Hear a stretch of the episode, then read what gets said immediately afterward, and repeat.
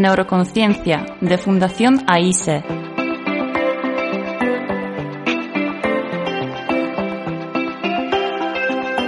Con Juana Naya.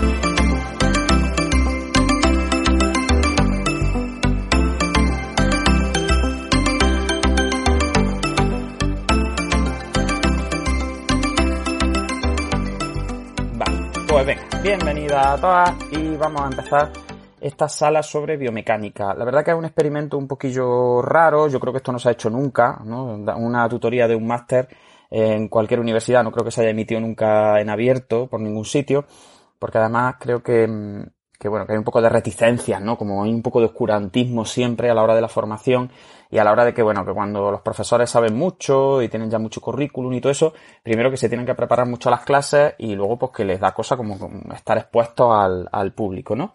Eh, pero nosotros, como somos así de cutres y ya hemos perdido la vergüenza un poco y en, y en las salas semanales de Neurofisio Club, pues se nota, se le ha propuesto al alumnado hacerlo así y eh, han aceptado. Así que tenemos aquí un montón de, alumnos del máster eh, dispuestos a, compartir con nosotros sus dudas y intervenir, preguntar, compartir. Lo bueno de todo esto, que como estamos más gente, aparte de la gente del máster, eh, va a ser una biomecánica muy eh, relacionada con el mundo neurológico, pero que al final pues también se puede aplicar un poco al resto de, de, los ámbitos de la fisioterapia, ¿no?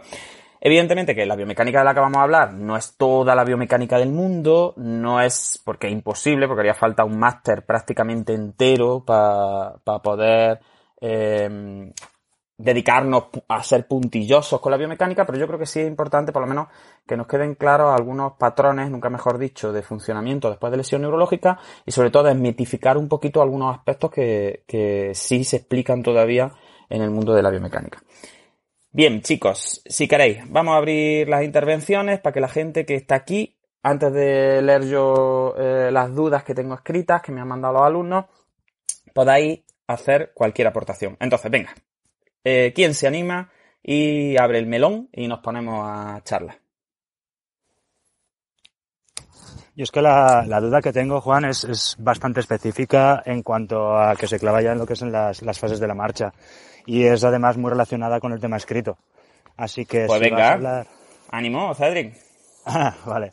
Pues eh, era, es que no tengo los apuntes ahora adelante, pero creo que había un momento. Pero estoy seguro que te lo has estudiado también, que casi que los puedes visualizar. Eh, por supuesto. eh, pues había un momento, no recuerdo si, creo que era la fase de balanceo, eh, no recuerdo exactamente en qué punto, hablaba de, de que en algún momento se perdía el segundo, tercer y cuarto balancín. Y no me acaba de quedar muy claro qué se refiere ahí, la verdad. Mira, la fase de balanceo, cuando nosotros eh, hablamos de ella, a mí es una fase que no me gusta mucho que se llame así, porque eh, realmente nosotros cuando hablamos de balanceo, eh, sobre todo si hablamos de literatura en inglés, nos podemos confundir un poco entre el balance, que es el equilibrio, ¿no? Y que muchas veces se traduce así un poco raro y aparecen balancines por ahí que no existen.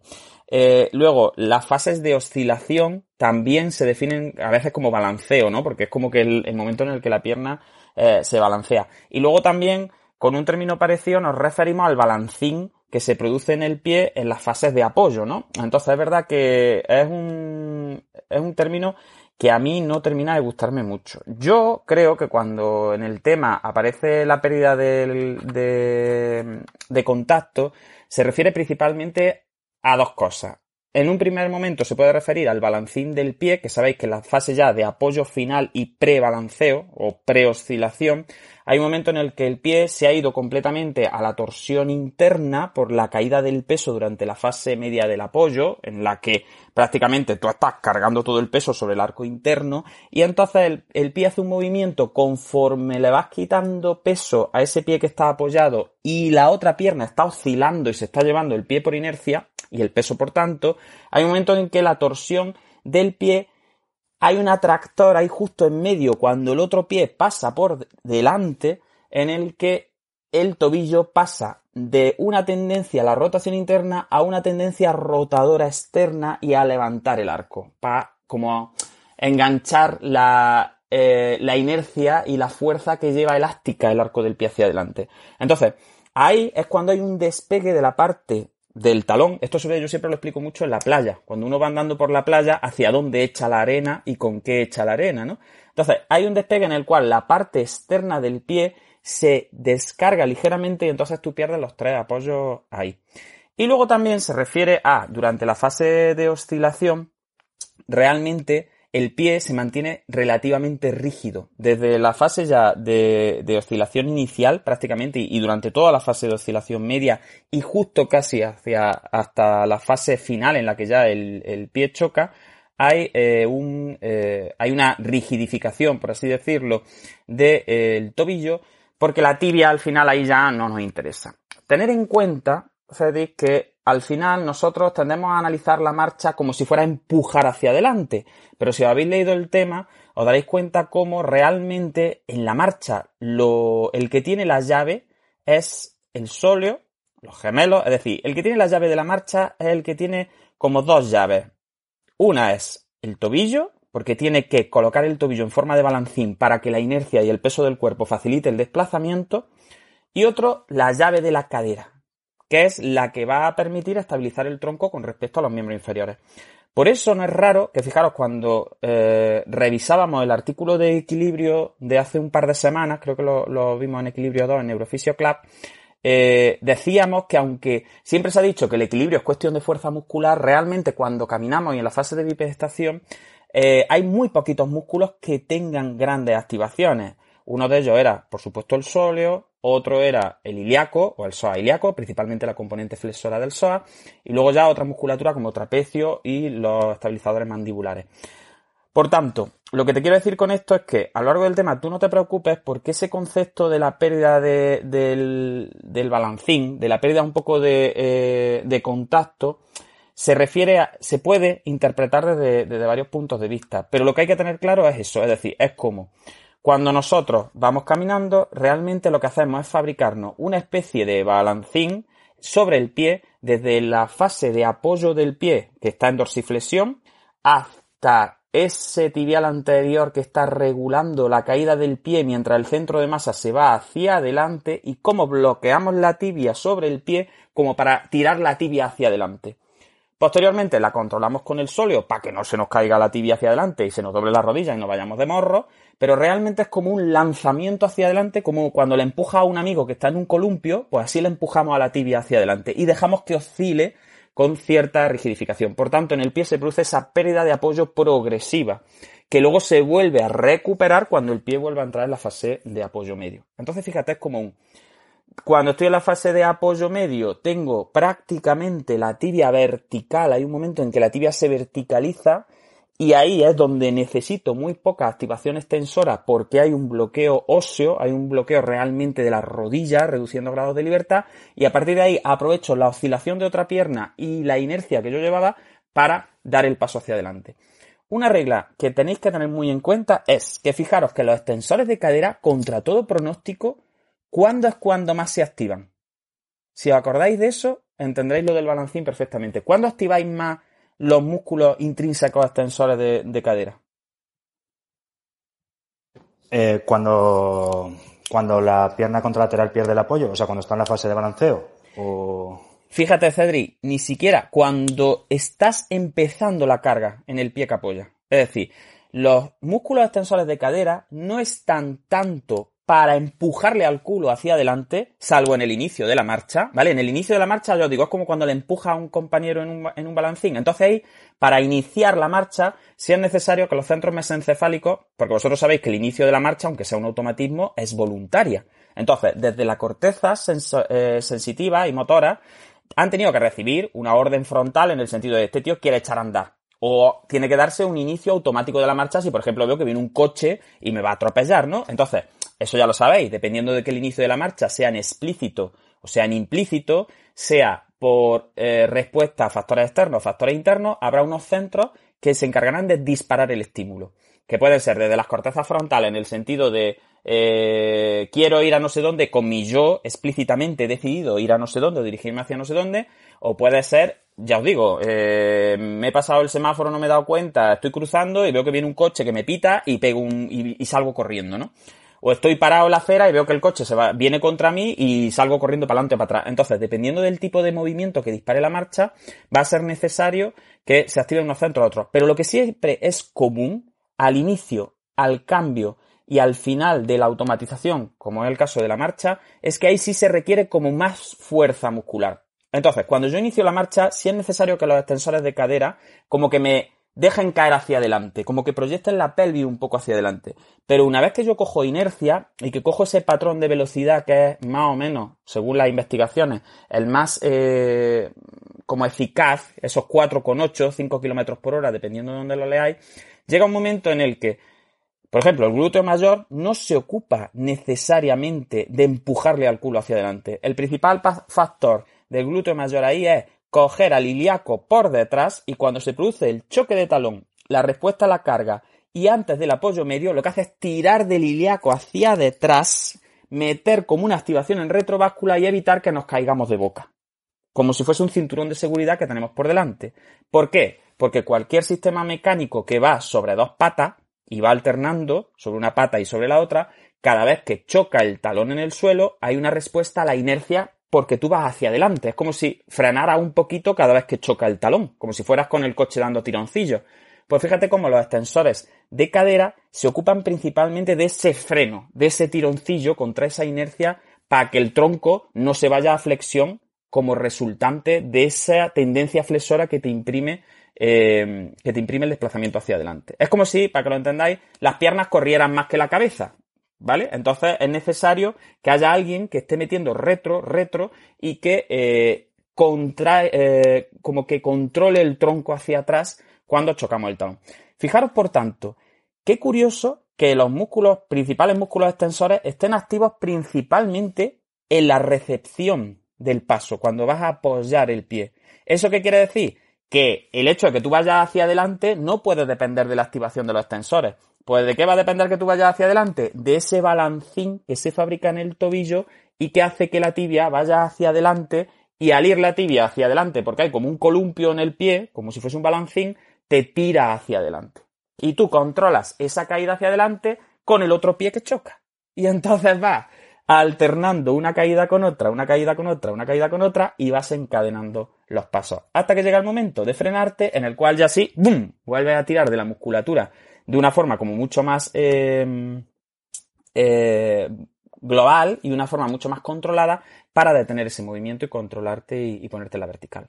Entonces, ya te digo, de esa pregunta que me haces, la clave es entender que el desplazamiento durante la marcha hacia adelante no depende tanto de la activación de la musculatura posterior, de esa cadena posteromedial, sino que depende principalmente de inercia, gravedad, peso y de ese juego que se hace entre el tobillo y la cadera para que los momentos de fuerza queden por delante de la rodilla cuando a mí me interesa ir hacia adelante y por detrás de la rodilla cuando me interesa que la otra pierna pueda oscilar.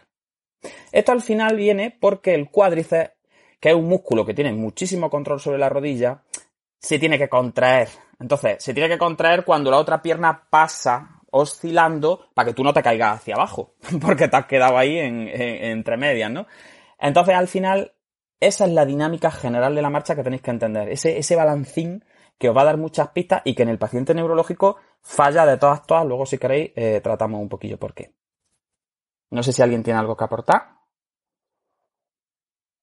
ha quedado clarísimo, Juan, la verdad, sí. Además, me lo estoy haciendo, toda la tutoría me la voy a hacer caminando, creo, porque casi parece que se entienda mucho mejor así, obviamente. Es que tal y como lo estabas describiendo, es verdad que lo he visto mucho más claro que, que al final como lo tenemos en los apuntes, que obviamente lo experimentamos más, más fácil se entiende mucho mejor. Claro, Cedri. Y ahora tú imagina el paciente neurológico que tiene una activación extensora y tiene una disminución de la carga sobre un hemicuerpo. ¿Qué pasa con ese balancín? Pues con ese balancín lo que pasa es que la tibia está continuamente posteriorizada con respecto al tobillo. Entonces, como la tibia está constantemente posteriorizada con respecto al tobillo, eh, sobre esa pierna que está afectada, si a eso le unimos la extensión de rodilla para disminuir grados de libertad, la disminución en la capacidad del psoas de llevarse la pierna hacia adelante, al final, como la tibia está colocada posterior al tobillo, ¿qué pasa? que esa cabeza tibial, la parte de arriba del peleón tibial, nunca genera momento flexor hacia adelante. Es decir, tu peso nunca cae hacia adelante porque ese tobillo no tiene balancín. Porque no hay balancín, porque lo que tiene es un pie en flexión plantar relativa, que a mí la flexión plantar relativa no es tan importante. Esto es un mito en neuro para mí. Para mí, el problema del pie neurológico no es tanto la flexión plantar y que el paciente apoye el pie, eh, la punta del pie, que eso es lo que siempre se ha dicho. Ah, es que el paciente apoya la punta del pie. Si el paciente apoya la punta del pie, pero el pilón tibial se mantiene adelante, ese paciente correrá.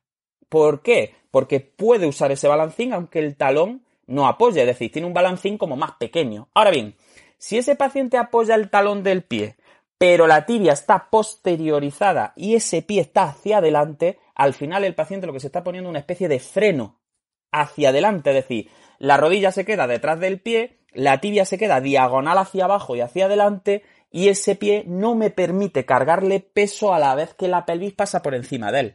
Por tanto, ¿Qué tipo de marcha da eso? Pues da un tipo de marcha en el que el paciente se apoya completamente en el hemicuerpo menos afecto, levanta la hemipelvis afecta porque ese, ese miembro eh, es más largo que el otro, porque tiene un patrón muy hacia la sinergia extensora, y como no puede hacer el balancín encima de ese pie porque ni lo apoya y encima la tibia está posteriorizada, lo único que puede hacer es una flexión de la pierna más afecta para colocarla delante de la otra, aunque la pelvis siga atrás, y al final lo que hace es como pega un saltillo apoyándose lo mínimo y avanza siempre con el pie eh, que está cargando, con el pie menos, menos afecto. Entonces fíjate que ese balancín de tobillo es muy importante y para nosotros como fisios recuperar el bloqueo de rodilla con tibia anteriorizada y recuperar esa dorsiflexión que se puede bloquear para que tu cuerpo tenga la inercia hacia adelante es uno de los objetivos principales de tratamiento. No recuperar la dorsiflexión del tobillo en cadena abierta, ni recuperar la dorsiflexión del tobillo ahí trabajando. no, recuperar la dorsiflexión del tobillo mediante la coactivación de la musculatura tibial anterior a la vez que el sóleo está trabajando en excéntrico controlando el desplazamiento anterior de la tibia. Porque así tenemos balancín. Es decir, si en la tibia tenemos esa dorsiflexión relativa controlada desde el psoas y la musculatura anterior, principalmente tibial anterior, pero también el extensor largo de los dedos, por ejemplo, nosotros tendremos un desplazamiento hacia adelante mucho más fluido porque lo que estamos haciendo es cayéndonos hacia adelante y controlando la caída. Por tanto, tendremos a la gravedad y a la inercia desplazándonos en la parte gorda del movimiento, por así decirlo, y nosotros nos dedicaremos simplemente a regular ese desplazamiento. No sé si me explico. Sí, sí, clarísimo. Pues muy bien, pasamos a otra preguntilla si queréis, o si alguien quiere aportar algo, los que estáis abajo, eh, alguno de los que estáis arriba. No sé si, si os ha quedado claro el balancín. Ana, cuéntame. Hola. Nada, que yo el otro día justo estaba estudiándome el tema un poco y, y llegué a esa conclusión. Digo, madre mía, pues que a nivel de activación muscular en la marcha ahí casi no hace falta activación. Entonces los pacientes, claro, el problema principal el que tienen, pues es lo que tú estás comentando ahora mismo, que un paciente a lo mejor mm, después de una lesión eh, tipo deportiva, pues claro, no le va a costar recuperar la marcha porque mm, tiene todos estos componentes, aunque a lo mejor no tenga la fuerza perfecta, pero tampoco le hace falta para poder desarrollar la marcha. Lo, lo más importante es, como tú dices, eh, el balancing y esa capacidad de coordinar también los grados de libertad, yo creo, ¿no? Claro, Ana, fíjate que es que a nosotros se nos explica la marcha andando a cámara lenta. Es como si, claro, lo que le, Cedric, yo cuando me han dicho antes, estoy caminando a la misma vez que me estás explicando. Vale, eso sirve si tú caminas rápido, porque cuando caminamos rápido, pues ya te digo, por encima de 4 kilómetros por hora, se producen esas activaciones automáticas que lo que hacen es como utilizar la inercia, utilizar el peso de nuestro cuerpo, utilizar la posición del centro de masa para nosotros no tener que mover de forma activa todo este pedazo de cuerpo serrano pa'lante contra resistencia. Por eso yo siempre me cabreo mucho cuando hablan de músculos antigravitatorios. Los músculos no son antigravitatorios. Los músculos lo que tienden a hacer es alinearse a la gravedad para, junto al vector de fuerza de la aceleración de la gravedad, conseguir un desplazamiento. Pero nosotros cuando caminamos no vamos empujando con el culo en extensión de cadera para luchar hacia adelante, ni vamos empujando con la espalda hacia adelante para que el tronco se desplace, ni empujamos con la cabeza. No, nosotros lo que hacemos es simplemente iniciamos un desplazamiento anterior nos caemos, entre comillas, hacia adelante fabricándonos un balancín en el pie que va a apoyar y justo cuando cargamos en ese pie lo que hacemos es bloqueamos la tibia en cierta forma y dejamos que el vector se vaya hacia adelante por delante de la rodilla. Por eso, los pacientes neurológicos tienen otro gran problema y es la hiperextensión de rodilla. Pero es que la hiperextensión de rodilla en gran parte se produce no porque el cuádriceps esté espástico, es justo lo contrario. Y esto es otro mito en neuro. El cuádriceps espástico normalmente no va a generar grandes hiperextensiones de rodilla, porque si os fijáis, el cuádriceps, por mucho que se contraiga, por la disposición que tiene, lo máximo que te puede hacer es llevarte la tibia a la vertical, por así decirlo, de los cóndilos. Pero nuestros pacientes neurológicos, las hiperextensiones de rodilla que tienen, principalmente es por un problema en el tobillo, es decir, por un problema en el que la cabeza de la tibia está muy retrasada con respecto al tobillo, y entonces, claro, cuando cargan el peso, el vector se queda por delante de la rodilla. Y al quedarse por delante de la rodilla, la tira hacia atrás al cargar el peso. Pero es la carga del peso con la rodilla mal colocada lo que hace que la rodilla se hiperextienda. No es el cuádriceps metiendo ahí contracción a lo bestia. Porque un cuádriceps fuerte, un cuádriceps espástico, te va a dar una rodilla tiesa, te va a dar una rodilla bloqueada, te va a dar una rodilla pata de palo pero no te va a generar esas hiperextensiones. Esas hiperextensiones principalmente aparecen por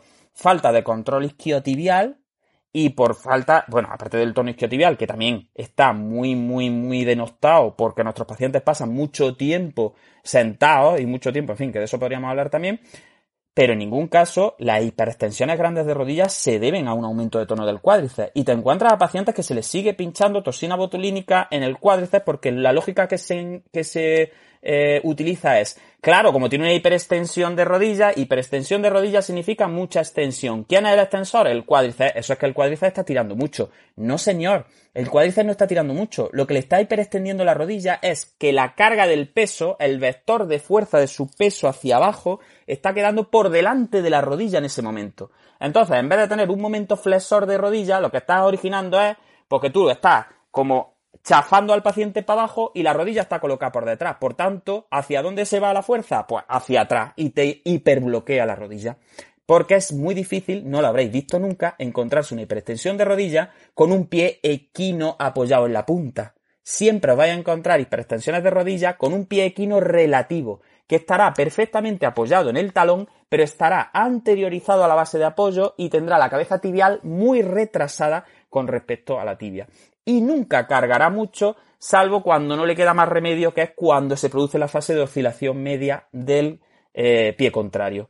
Claro, en esa fase de oscilación media, como no hay más narices que levantar el pie menos afecto y el peso tiene que recaer sí o sí sobre la rodilla y sobre el pie que está apoyado, como el vector de fuerza se ha quedado por delante de la rodilla, como el peso del paciente está cayendo no en el balancín hacia adelante, sino hacia atrás, porque la tibia está colocada hacia atrás, pues claro, ¿qué ocurre al final? Que la rodilla hace y se va para atrás. Y se estabiliza únicamente mediante elementos pasivos, mediante tendones, cápsulas, no sé cuánto. Conforme el paciente ah, se hace más viejo, conforme el paciente tiene más artrosis, conforme el paciente aumenta un poquito de peso, te cargas la rodilla. Entonces, son pacientes que suelen ser muy funcionales durante muchos años con esta estrategia de hiperextensión, pero que llega un momento en que se colapsan, en que se colapsan porque, eh, porque no hay, no hay tutía. Entonces, fijaros que el balancín del tobillo es muy importante y que el principal músculo, eh, uno de los principales músculos que hay que saber analizar es el complejo gastrocnemio, principalmente sóleo, pero también, por supuesto, eh, los gemelos. Porque fijaros que los gemelos tienen una característica que no tiene el sóleo. Mientras el sóleo controla el desplazamiento anterior de la tibia y me permite pasar por encima de la rodilla en apoyo cuando estoy en apoyo medio sin que se produzca ese momento hiperextensor, porque tiene la tibia colocada tumbada hacia arriba y hacia adelante, entonces, claro, el peso de mi cuerpo no produce hiperextensión de rodilla, sino que lo que produce es como que yo vaya a caerme hacia adelante a favor de la flexión de rodilla. Ese sóleo ahí es muy importante, pero los gemelos también. ¿Por qué? Porque los gemelos pueden colaborar tanto en la flexión de rodilla como en la extensión de rodilla. Los gemelos en cadena cerrada junto con los isquiotibiales, como tienen ahí un cruce en X, si el momento de fuerza va hacia adelante y el cuádriceps estira la rodilla, la resultante de la fuerza es una extensión.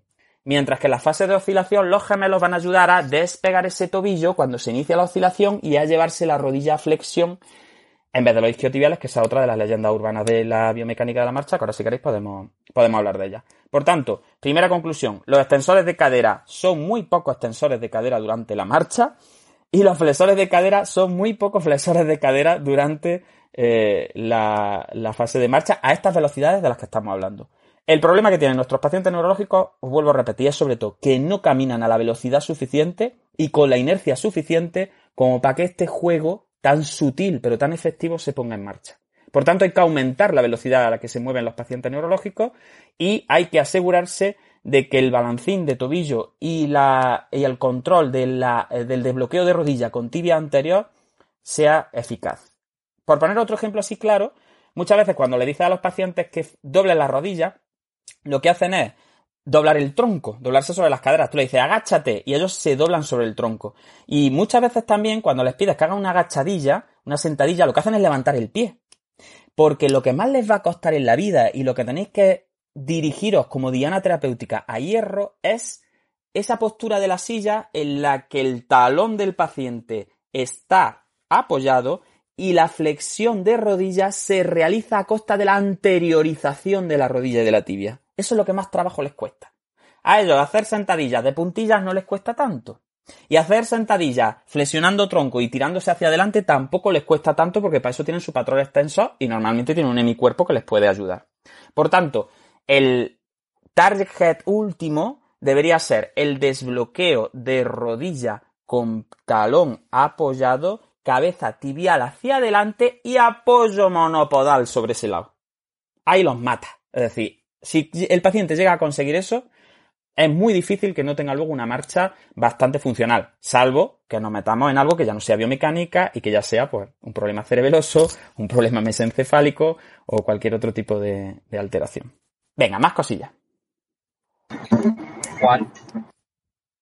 ¿Quién me ha llamado por ahí? He oído una psicofonía. Sí, Ah, Pablo, sí. Eh, pero vas conduciendo otra vez, chiquillo. Pues no, pero no conduzco, voy de copiloto. ah, vale, vale, que vas de copiloto. Eh, Cuéntame. Está bien, la, pregunta es, eh, ¿y este famoso paper que asociaba el bloqueo de rodilla a una debilidad de tríceps y que por tanto decía a trabajar flexiones plantares con, con usuarios, a trabajar eh, haciendo puntillas y puntillas y puntillas y puntillas y porque habían medido a nivel tromiográfico que había una debilidad a nivel de plantares y tal cual, ¿qué opinión te merece ese paper? Y y, y luego también quería preguntarte si descartarías, como dicen en algunos métodos registrados, que el bloqueo de rodillas se debe a, una hipótesis neurodinámica y tal y cual, y toda esa peca. Pues mira, Pablo, yo sobre sí conozco los trabajos que me comentas. Hay varios, hay varios. El problema que a mí eh, me plantea esto es que yo creo que ahí hay una mala eh, interpretación de los resultados del laboratorio. Que haya una debilidad y una falta de activación sural en el paciente con ictus, yo lo tengo clarísimo, porque una cosa es la hipertonía, que sí puede estar, pero la hipertonía es siempre una respuesta, es decir, la hipertonía hace referencia a una respuesta frente al estiramiento y frente a la carga, porque al sistema nervioso no le interesa ni cargar, ni controlar en excéntrico el desplazamiento tibial hacia adelante, con una musculatura que, para empezar, tiene problemas de aferenciación sensitiva. Entonces, tú fíjate el papel tan importante que tiene este tríceps sural, en el sentido de, una vez que yo estoy caminando y que llevo una velocidad, este, esta musculatura en excéntrico es la que controla que yo no me vaya de morros. Por tanto, para que yo me fíe de la activación de esta musculatura, mm, tengo que tener un control de grados de libertad bastante bueno. Cuando se produce la lesión nerviosa, pierdo capacidad de gestión de grados de libertad y por tanto lo que digo es, no, no, no, yo ya no puedo gestionar un excéntrico en control tibial de la flexión de rodilla y ese balancín hacia adelante. Yo lo que voy a hacer es voy a basarme en la carga sobre el hemicuerpo en el que tengo más control y a partir de ahí hago los apoyos mínimos en el otro hemicuerpo como para permitir el desplazamiento, ¿no? Entonces, yo estoy de acuerdo en que el tríceps se tiene que trabajar y sobre todo el sóleo se tiene que trabajar con ejercicios de fuerza de potenciación en pacientes con lesiones centrales, vamos a poner el arquetipo ictus, incluso en medulares también, pero bueno, en medulares podemos hacer alguna salvedad, aunque ahora como estamos, vamos a simplificar y nos vamos a ir a los ictus.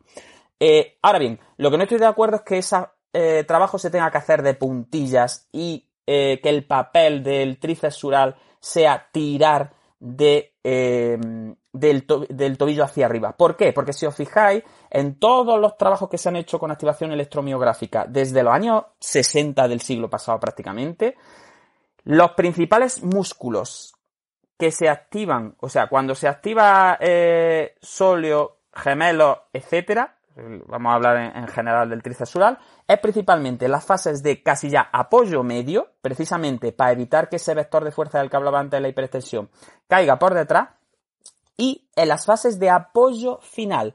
Pero fíjate que en la fase de, apoyo final y preoscilación, el pico que se produce en la musculatura de la parte posterior de la pantorrilla no es para empujarte hacia adelante, porque para empujarte hacia adelante ya lo hace la gravedad.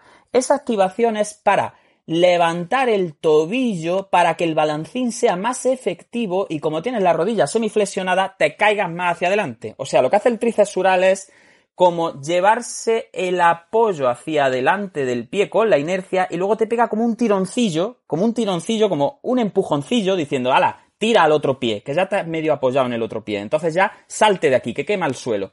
Por tanto, no es nunca un ejercicio de empuje en el sentido de hacia arriba, como si fuera a hacer unas puntillas, sino que es un ejercicio de empuje hacia adelante ligero y sobre todo de mantenimiento de la flexión de rodilla para que el momento flexor que se produce cuando el, cuerpo va hacia el otro pie que se va a apoyar, porque siempre tenemos que analizar los dos pies, que eso es otro problema que tenemos en el análisis de la marcha, se produzca ese paso de la carga. Por tanto, yo estoy de acuerdo en estos trabajos en, el, en que hay que trabajar específicamente, y esto yo lo digo en contra de muchísimos métodos de tratamiento que eh, me tratan de hereje por decir que la musculatura afectada por la hipertonía hay que trabajarla con fuerza y hay que trabajarla dentro de patrones funcionales, pero para mí no sería un ejercicio de elección poner al paciente con una pesa en los hombros y ponerlo a hacer puntillas, sino que sería un trabajo mucho más de, primero, control en el céntrico de la tibia hacia adelante, control de la subida del tronco hacia arriba con el talón en apoyo y evitar que se produzca esa flexión de rodilla anterior,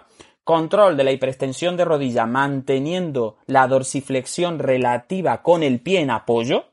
Y luego si queréis un trabajo de impulso que por ejemplo se ve mucho en un, en un trabajo que se ha publicado que se llama These Legs Are Made for Walking en el que es cierto que a los pacientes neurológicos hay un problema de impulso también. Pero ese problema de impulso se debe más a la falta de inercia y de control gravitacional que al hecho de que tú no estés empujando con el tríceps Porque sería de tonto que el sistema nervioso hubiese creado un ser bípedo que dependiera del empuje para ir hacia adelante, porque es que gastaríamos muchísima energía que no tenemos.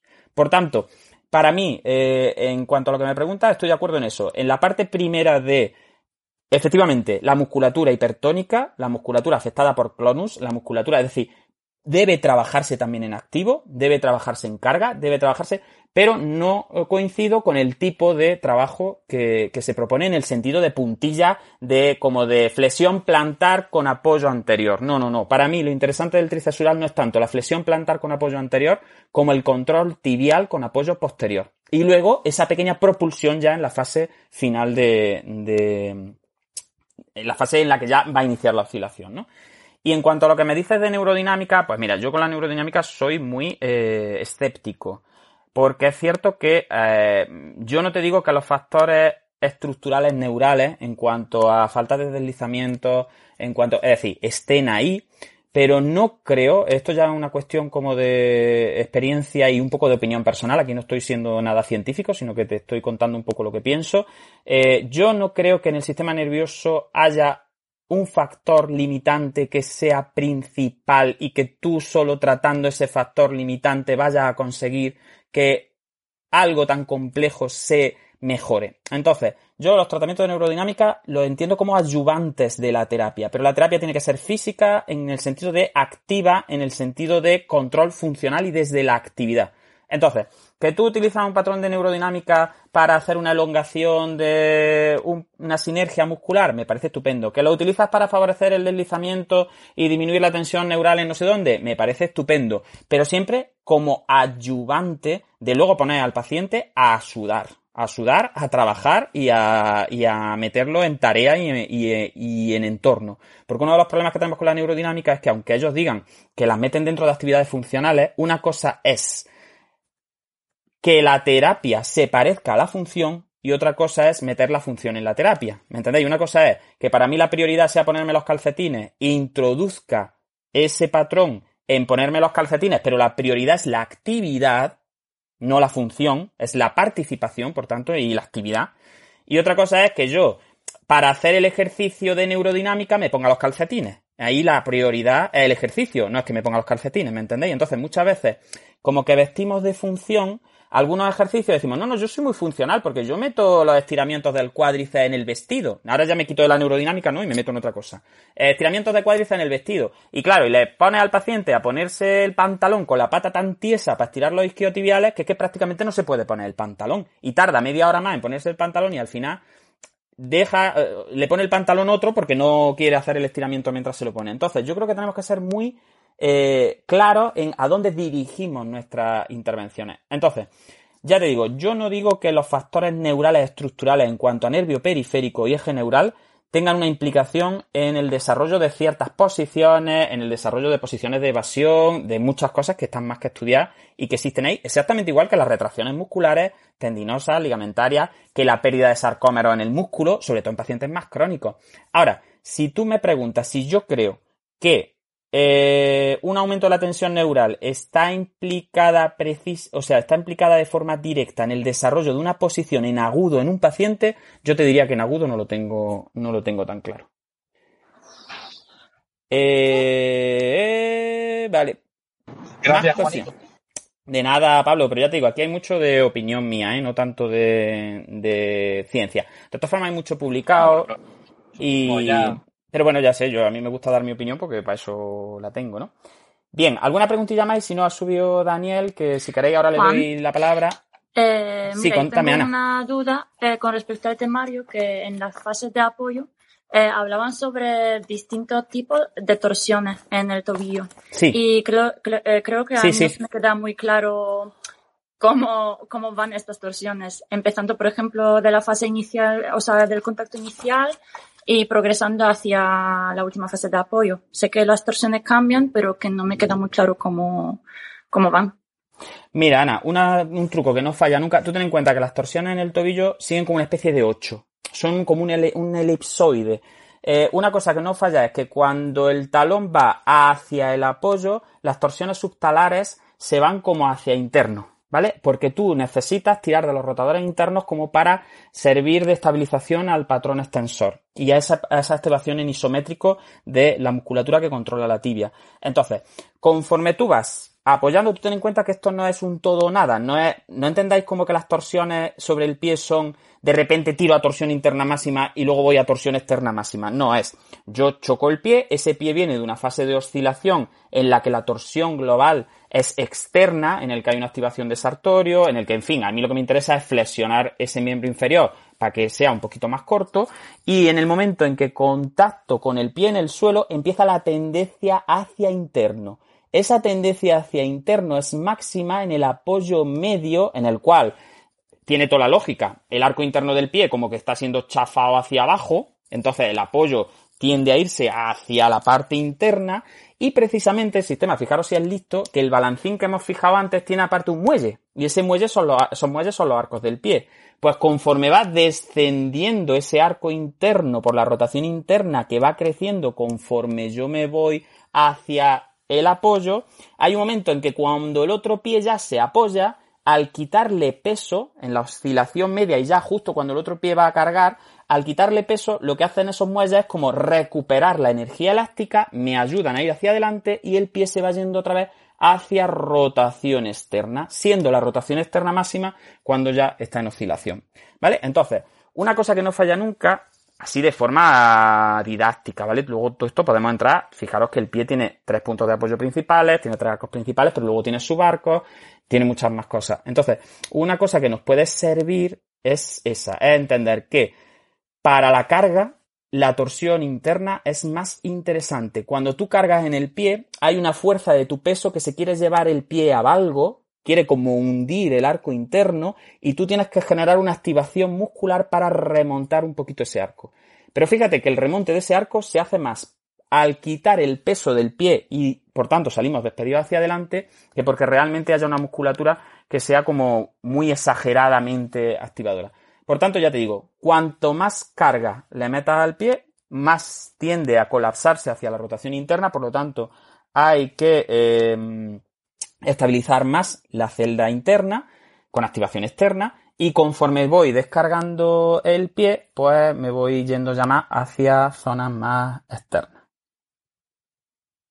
Perfecto, Más o menos, yo creo que así te hace menos un lío. Bueno, y por, eh, por, cortesía, ya que ha subido Dani, aunque Dani, Daniel creo que no está en el máster, pues vamos a darle la palabra. Daniel, ¿qué tal? Hola, buenas. Eh, bueno, soy novato aquí en esto de Clubhouse. Mira, quería hacer una pregunta. ¿Qué importancia le dais a la sensibilidad de la planta del pie eh, con respecto a todo esto del exceso de tono, etcétera, eh, en un paciente con ictus? Pues mira, Daniel, le damos muchísima. Es cierto que conforme ha ido avanzando la neuro, antes se trabajaba mucho la sensibilidad en explícito y se utilizaban, hay métodos, por ejemplo, como los descendientes de Root, ¿no? De los años, ya desde los años 70, en el que se decía, bueno, Babas también lo dijo en su momento, que la sensibilidad y el movimiento eran las dos caras de la misma moneda, y entonces se trabajaba mucho con un abordaje sensitivo. El problema que teníamos en neuro con este tipo de abordajes que lo basaban todo en lo sensitivo es que eran muy jerarquistas y al final trabajaban la sensibilidad como para normalizar el tono. Entonces ahora la tendencia en los últimos años, y esto puede cambiar 500 veces otra vez porque al final, mm, pues ya está, las cosas se prestan mucho a, a, los cambios, es a trabajar, y por ejemplo si está Yolanda por ahí que no sé si está, a trabajar desde lo implícito, es decir, formas de sensibilidad en automático, mucho Sí, más... Ah, mira, Yolanda está ahí. Eh, mucho más en automático que en consciente. Por tanto, se ha pasado de un trabajo muy basado en siente el pie, donde te estoy tocando, en fin, de trabajar las distintas formas de sensibilidad hasta la grafestesia en el dorso del pie, que yo lo he visto en algunos cursos, en plan, te voy a dibujar letrita en el dorso del pie a ver si la eh, identifica. Y en los últimos tiempos nos hemos alineado mucho más al trabajo de la sensibilidad en automático. Es decir, al trabajo de la sensibilidad no tanto en plan, yo te hago algo y tú desde tu corteza identifica lo que te estoy haciendo, como pongo ese pie a eh, tarea, le meto desequilibrio, le meto traslaciones del centro de masa en distintos planos, le meto posiciones de distintas articulaciones que van cambiando y encima le meto también doble tarea para llevarme tu atención fuera de la sensibilidad en explícito del pie y a partir de ahí vamos generando como eh, primero compensaciones y luego a lo mejor mejoramos algo eh, también la función de forma primaria. Pero ya te digo que en miembros inferiores las tendencias son a trabajar cada vez más desde directamente la tarea y trabajar formas de, de sensibilidad, sobre todo de propioceptiva en automático. Mientras que en miembros superiores es cierto que hay muchísima más literatura que respalda un trabajo, aunque se base en la tarea, pero un trabajo también sensitivo en plano consciente porque parece ser que la coordinación de miembros superiores sí es más dependiente de activaciones en cortezas parietales sensitivas. Mientras que la coordinación en miembros inferiores y sobre todo la locomoción parece que la sensibilidad eh, consciente ni siquiera sirve para las reacciones de defensa, porque fíjate que hay estudios muy interesantes en los que se produce inhibición de las cortezas sensitivas superiores para que el paciente como que tenga una anestesia relativa del pie y sin embargo tú vas caminando y te pinchas y el pie sigue haciendo la reacción refleja de retirada y se sigue adaptando de alguna forma al terreno en el que estás. Por tanto, lo que hacemos ahora en neuro es más trabajar desde el componente implícito. No sé si alguien más le puede echar una manilla a Daniel, Yolanda o, o quien sea por ahí. que yo creo aquí... que lo, ha explicado muy bien. Bueno, estoy aquí con la enana, así que no sé si, si me quitará el móvil. Eh, yo creo que eh, lo ha explicado muy bien, que en realidad si nos fijamos también en el sustrato anatómico que hay, eh, pues sí que están claras esas vías propioceptivas y sensitivas eh, que están ¿no? desde miembros inferiores hacia centros más subcorticales, de, mira, hacia, centros más subcorticales de, de integración, como el cerebelo y demás, eh, que justifica ese trabajo pues, por lo que tú dices, ¿no? Por vía más implícita, pues metiendo eh, distintos distintas superficies en las que trabajar o metiendo contraste pues de peso, cambio en las condiciones en las que el pie se tiene que desarrollar, pues locomoción por ejemplo, eh, y no tanto trabajando en lo explícito como tú dices de dónde te toco o, qué movimiento te estoy haciendo, ¿no? Como cuando se hacían las pruebas de propiocepción eh, más clásicas, porque al final ese tipo de información eh, que tiene que ver con la regulación de, la marcha, que es de lo que estáis hablando esta tarde, pues eh, depende más de esas vías que se quedan en, en subcortical, con lo cual, como tú dices, puede haber lesiones corticales que no estén afectando al funcionamiento de esas vías y al revés, puede haber funcionamientos, eh, malos funcionamientos de esas vías sin que haya dificultades sensitivas explícitas como tal. Entonces creo que, esa puntualización que hace sí que es importante, pero vamos, al final en clínica se ve claro, ¿no? lo vital que es eh, tener INDEN en las vías sensitivas, eh, sobre todo las automáticas, para poder hacer un control de la marcha. No sé si con eso. Sí, y sobre todo yo creo que tener en cuenta que esa reeducación de la marcha dentro de unas paralelas con un patrón, una sinergia flexora bilateral de agarre, miembros superiores, y en el cual tú le dices al paciente siente el apoyo del talón, a ver cómo cae el pie, flexiona la cadera, adelanta la hemipelvis, no sé cuánto, la retrováscula.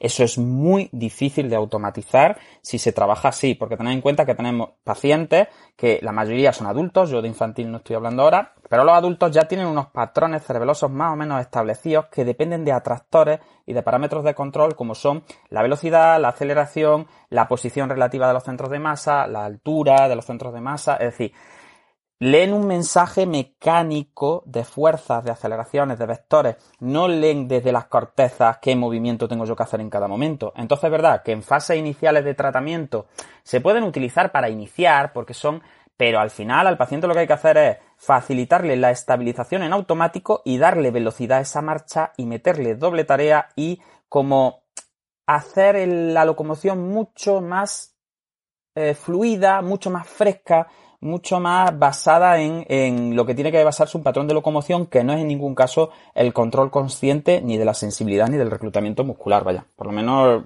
los últimos trabajos eh, que están saliendo a este aspecto, pues las técnicas que mejor van en locomoción son técnicas en las que prácticamente el paciente no tiene que pensar en lo que va haciendo, sino que se le estabiliza mediante un exoesqueleto, se le estabiliza mediante férulas, se le estabiliza como sea, y se le pone a caminar. O se le facilita limitándole el peso corporal, es decir, pero son facilitaciones siempre para que salga lo automático más fácil, pero no suelen ser facilitaciones basadas en siente eh, cómo se hunde tu arco interno del pie que estás apoyando conforme la pelvis se desplaza sobre él. Y yo he visto muchas formaciones de este tipo de, órdenes a los pacientes que a mí personalmente me, me escandalizan, me escandalizan a la luz de, de, ya está, de lo que sabemos más o menos hoy en día, que ya os digo que esto, yo siempre digo que lo que estamos explicando esta tarde, eh, dentro de 20 años será mentira casi todo, pero bueno, por lo menos estar actualizadillo, lo último que se haya dicho, y luego ya dentro de 15 años cogemos el audio y decimos, madre mía, lo que, lo que estábamos diciendo en el 2021, ¿no? Pero fijaros que si queréis, por hacer un plan general, yo creo que lo didáctico no está reñido con lo complejo. Yo siempre hago como una especie de, de esquema en mi cabeza en el cual hay músculos que son músculos de estar apoyado, músculos que son músculos de me voy a apoyar y músculos que son músculos de voy a ir levantando la pierna, ¿no? En la fase de, la marcha. Entonces, hay músculos que son muy representativos de la fase de apoyo. Por ejemplo, si me tuvierais que decir eh, un músculo muy representativo de la fase de apoyo, ¿cuál sería? Hay un músculo que prácticamente solo está cuando me voy a apoyar y prácticamente su acción, su pico y todo el trabajo lo hace en la fase de apoyo, tanto en la respuesta a la carga como en apoyo medio. Y cuando ya empieza el apoyo final, ya dice, mira, yo paso ya de vosotros y me voy a mi casa. ¿Qué músculo diríais que es un gran representante de la fase de apoyo? Y que por tanto cuando se afecta se va a cargar principalmente la fase de apoyo. ¿Cuál creéis? El tibial anterior.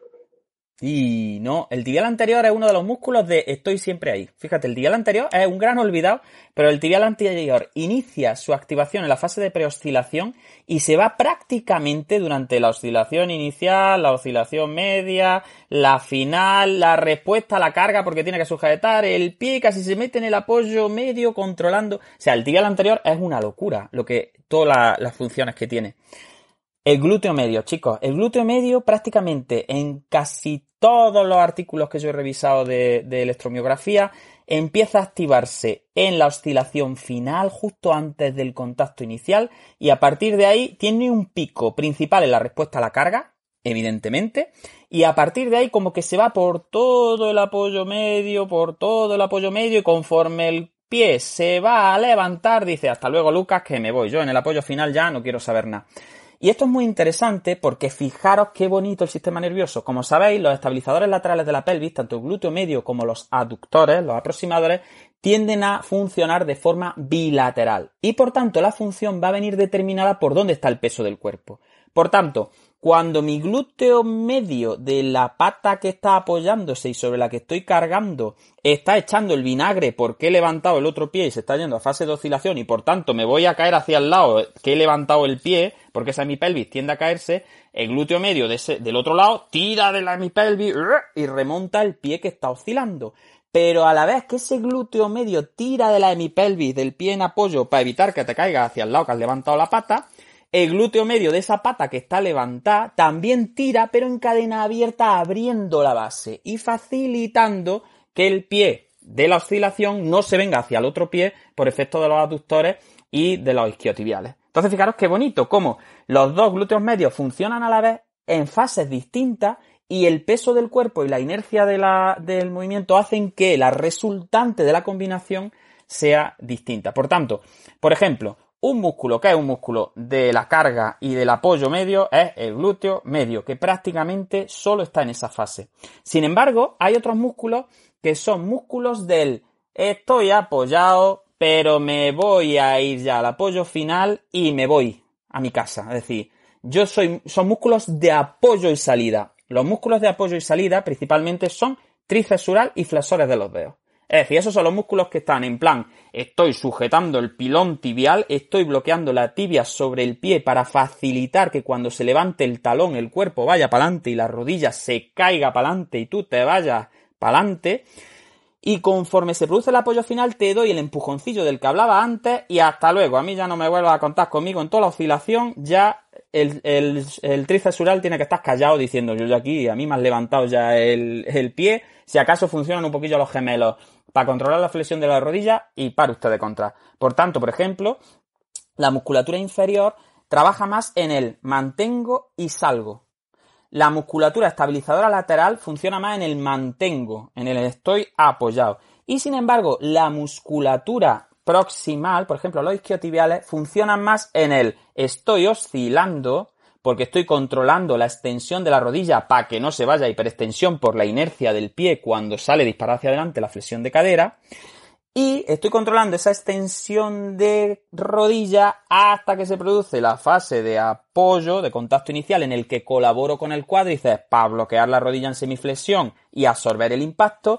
Y luego me voy un poquillo al contacto, pero yo soy un músculo los isquiotibiales son músculos de estoy ya terminando de oscilar y voy a apoyar el pie. ¿Vale? Por ejemplo, otro que tiene siempre una función que es muy, o sea, si yo a vosotros tuviera que decir qué músculo es el que sufre más en la marcha, estoy seguro que la gran mayoría, antes de escuchar esto y antes de estudiarse el tema, diría el cuádriceps. Porque el cuádriceps es el extensor de rodilla, la gravedad va para abajo, y como el cuádriceps es el extensor de rodilla y la gravedad va para abajo, pues es el músculo que más sufre. Pues fijaros que no, que las activaciones del cuádriceps, tanto del vasto medial oblicuo, como del medial largo, el lateral, el intermedio si creéis en él, en fin, poco la broma, ¿no? Eh, casi todos tienen un pico de activación en la fase justo posterior al choque de talón. Porque lo que hacen es bloquear la rodilla para que la inercia de nuevo no te no te doble la rodilla. Porque claro, tú vas hacia adelante con la inercia y al chocar el talón, eso que os decía antes de que el glúteo mayor evita que te caigas de boca, el cuádriceps lo que evita ahí es que el impacto no te doble la rodilla y que sabéis que los cóndilos femorales son mucho más grandes que el platillo tibial, por tanto tenderían como a caerse cuesta abajo sobre, sobre el, eh, y salirse del platillo tibial y hacer un cajón posterior de, tres pares de cojones. Por tanto, ahí el cuádriceps, tanto con su activación como con estar ahí colocado, tanto con su propia elasticidad, lo que hace es evitar que los cóndilos femorales se vayan, se escurran por el platillo tibial y acabe eh, los cóndilos del fémur pegando en el suelo, ¿no? Porque se hayan ido, de, se hayan derrapado encima de la tibia. Entonces, esa es la función del cuádriceps básicamente en la marcha. O sea, la función del cuádriceps es evitar que los cóndilos se nos derrapen encima de la tibia y preparar el apoyo para absorber el impacto y luego estar ahí en la respuesta a la carga con un pico de activación. Pero en el apoyo medio eh, salvo, Ana, ¿cuál sería del, qué componente de los cuádriceps estaría más, más activo más tarde? Más en el apoyo medio. A ver si has comprendido lo de antes. Eh, pero ¿a qué te refieres? ¿A la torsión? Claro, eso es, como los cuádriceps tienen una parte más lateral y una parte más interna, ¿cuál de los bastos crees tú que está más, más tarde activo en la fase de apoyo medio? ¿La interna será? Efectivamente, el basto interno. ¿Veis? Sí que si utilizáis la lógica, sale solo. Porque si utilizáis la lógica es, bueno, si el Juan ha dicho que conforme yo voy cargando, la fuerza se va hacia interno, pues ¿qué músculo del cuádriceps va a ser el que va a estar más tiempo activo? Pues va a ser la pareja entre intermedio y el medial intermedio medial. Es como ese momento en el que la rodilla se me tendería a ir al valgo y esos músculos de ahí contrayéndose estabilizan la celda interna de, eh, de la rodilla. ¿Vale? Entonces fijaros cómo tiene toda la lógica.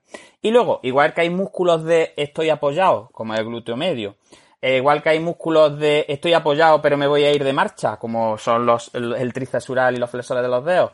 Igual que, que, hay músculos de me voy a apoyar ya y voy a empezar a estar apoyado, como es el cuádriceps, o como son los isquiotibiales. Luego hay otros músculos que son los músculos mmm, que son principalmente los de la parte de adelante de la tibia, que sobre todo el tibial anterior eh, y los extensores de los dedos. ¿Por qué? Porque esos músculos son importantes tanto en cadena abierta como en cadena cerrada. Durante la fase de oscilación evitan que la punta del pie dé en el suelo, por tanto facilitan la inercia, que el péndulo también te tire el cuerpo hacia adelante, porque la pierna que pendulea al final, el ilíaco tira del, del fémur hacia adelante, la rodilla se adelanta, el pie se queda atrás y luego conforme la rodilla se adelanta, el pie coge inercia hacia adelante y el tibial anterior tiene que controlar, y los extensores de los dedos, los extensores dorsales, tienen que controlar que esa punta del pie no pegue en el suelo. Por eso nuestros pacientes hacen circunducción cuando no tienen esa activación, ¿no? Eh, y aparte de en cadena abierta ser importantes por todo eso, luego en cadena cerrada también tiene una importancia capital. ¿Por qué? Porque van muy combinados con las activaciones del tricesural. Preceden al tricesural en el choque de talón y luego se combinan muy bien. Es que cuando termina la activación de la celdilla anterior empieza la activación posterior. Por tanto, eh, tibial anterior, extensor de, los dedos, van desde la, el inicio de la oscilación hasta prácticamente el apoyo medio. Ya cuando se produce el apoyo medio, como que se relajan un poquillo, porque ya el vector de fuerza queda por delante de la rodilla y el sóleo ya se encarga de controlar el desplazamiento sin necesidad de que los tibiales estén activos. Pero desde que yo saco el pie volando hasta que choco el talón y el pie desciende controladamente por el excéntrico de la parte anterior de la tibia, hasta ese momento todo el rato están activos. Por tanto, son músculos como menos intuitivos pero eh, muy importante. Por tanto, ya os digo, hacer ese esquema mental de músculos del apoyo, músculos de estoy apoyado pero voy a salir corriendo, músculos de estoy oscilando pero me voy a apoyar. Y a partir de ahí será mucho más fácil que le uséis la lógica y que veáis eh, qué ocurre en los pacientes neurológicos. Venga, a ver, intervenís que se me seca la boca. silencio sepulcral, como decía Carmen Moreno, mi, profesora de, la universidad, que siempre decía, silencio sepulcral. Juan, con lo que has comentado del glúteo medio, eh, ¿incluirías también al tensor o no? Bueno, sí. Lo que pasa es que el tensor, fíjate, tiene unas funciones que también son muy preparatorias, en el sentido de que el tensor funciona mejor cuando la cadera está un poquito flexionada. Por tanto, eh, hace eh, un papel estabilizador principalmente cuando ya se está produciendo, o sea, en la fase de choque de talón y cuando todavía el pie está como por delante de la pelvis y está empezando a cargar. En ese inicio de carga es donde el tensor tiene que ver. Y luego lo que hace muy bien el tensor precisamente es aumentar la presión en el muslo y ese aumento de presión lo que hace es una resultante que tiende a enderezarnos sobre esa pierna y a facilitar la estabilización de la rodilla. Pero bueno, ese es otro cantar que no vamos a entrar mucho porque en las reacciones accesorias, por así decirlo, y en la musculatura accesoria no vamos a entrar. Estamos como en las bases de la biomecánica de, de la marcha. ¿Por qué?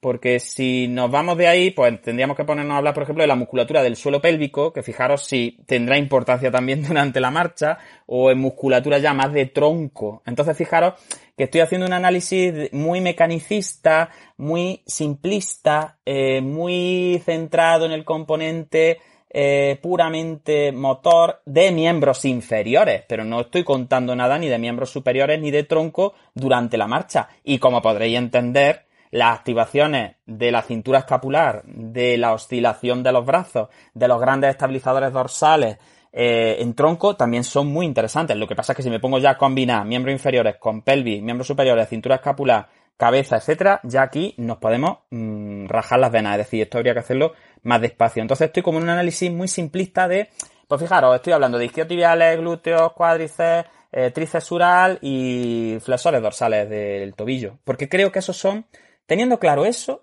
como que ya puede uno empezar a tratar con una calidad. Y luego ya, pues nos entretenemos en discutir si el eh, gemelo interno es más sinergista de los aductores y es más flexor de rodilla o el gemelo externo está más para controlar la estabilización del cóndilo externo cuando se desplaza de adelante, hacia adelante en la fase de extensión completa y de bloqueo de rodilla. Ya nos metemos en, en debate, pero las grandes activaciones, estas grandes familias de músculos que os digo, de músculos de estar quietos, músculos de estoy quieto y me voy para adelante, o músculos de voy a apoyar el pie y voy a cargar el peso, en miembros inferiores yo creo que sí habría que tenerlo en cuenta. Sobre todo porque se han demonizado mucho a grupos musculares en las técnicas clásicas de tratamiento. Y estoy hasta las narices de escuchar que al cuádriceps hay que inhibirlo, que a los aductores hay que estirarlo, que a los isquiotibiales hay que estirarlo, que el psoas hay que estirarlo que es muy malo, que el tríceps hay que saturarlo a hierro y hay que estirarlo y hay que inhibirlo y hay que evitar que levante el tobillo y todas las tonterías esas que nos han estado contando durante décadas, por no decir ya casi siglos. Entonces es verdad que eh, yo lo que me interesa sobre todo en el máster es que entendáis las bases y luego ya, al final son cuatro temas de biomecánica los que tenemos. Pues luego ya profundizaremos, pero por lo menos este modelo de entender un poco la activación en miembros inferiores básica. Porque luego ya eso no, no, se prestará a decir, bueno Juan, pero es que las fibras del glúteo mayor están alineadas con el dorsal ancho del lado contrario. Por, eh, por, algo será que cuando yo apoyo en una pierna, el miembro inferior y la cintura escapular del lado contrario hacen un movimiento. Y yo diré, pues sí, pues claro, pero ya os digo, estoy intentando como simplificar mucho. Venga, más cosillas. Si no, pasamos a las preguntas escritas ya. Silencio sepulcral. bueno, eh, Iria, estás muy callada, Mode. Estáis, yo qué sé, no sé si estáis asustados. No, estoy por aquí. Yo es que estoy muy, estoy hoy muy resolutivo. Entonces, como nos queda, bueno, dime, dime. Ah, ¿me escuchas? Sí, te escucho, Iria, cuéntame. Vale. Nada, yo es que quería antes hacer una pregunta cuando estábamos hablando del balancín, pero como nos fuimos a otras cosas, pues dije, bueno, pues espero. Que nosotros nos vamos a otras cosas y divagamos sobre cosas que no tienen nada que ver, que cómo te atreves. Bueno, nada, que mm, algo comentaste de los gemelos. Es que, bueno, es por una duda que tengo del tema teórico. Eh, cuando comentas el juego de los gemelos con el sóleo en la acción estabilizadora, eh, que se anclan a los cóndilos del fémur, del fémur y claro, tiran hacia atrás y en, cadena cerrada extienden la rodilla. Pero eh, aquí comentas que empujan la tibia en bloque hacia adelante y yo ese movimiento de la tibia por los gemelos no lo veo. No, no, pero no empujan la tibia hacia adelante. Lo que empuja la tibia hacia adelante siempre es la gravedad y el peso del cuerpo cuando el vector de fuerza cae por delante de la, por detrás de la rodilla. Es decir, si el peso cae por detrás de la rodilla y la rodilla está flexionada hacia adelante, como que, como si fuese un compás, hace clac y se va hacia adelante. Ah, vale. Lo que hace el tríceps ahí es controlar a la patita de abajo del compás, si fuese como un compás de estos del cole, que hemos apoyado encima de una pata, pues lo que hace el tríceps sural ahí es el sóleo principalmente controlar esa patita para que no se vaya muy para adelante y por tanto se flexione más. Y lo que hacen los gemelos es combinar esa estabilización de la patita de abajo, evitando el desplazamiento del pilón tibial hacia adelante, a la vez que tiran de los cóndilos del fémur hacia atrás. Por tanto, si tú le sumas la contracción del cuádriceps, la inercia hacia adelante, que el vector de fuerza de la masa del cuerpo está desplazándose hacia adelante, que el sóleo está tirando de la tibia hacia atrás, de la parte de abajo de la tibia hacia atrás, evitando que se vaya muy para adelante. Que los gemelos están enganchando los cóndilos del fémur hacia atrás y desplazándolos también con un vector como en extensión.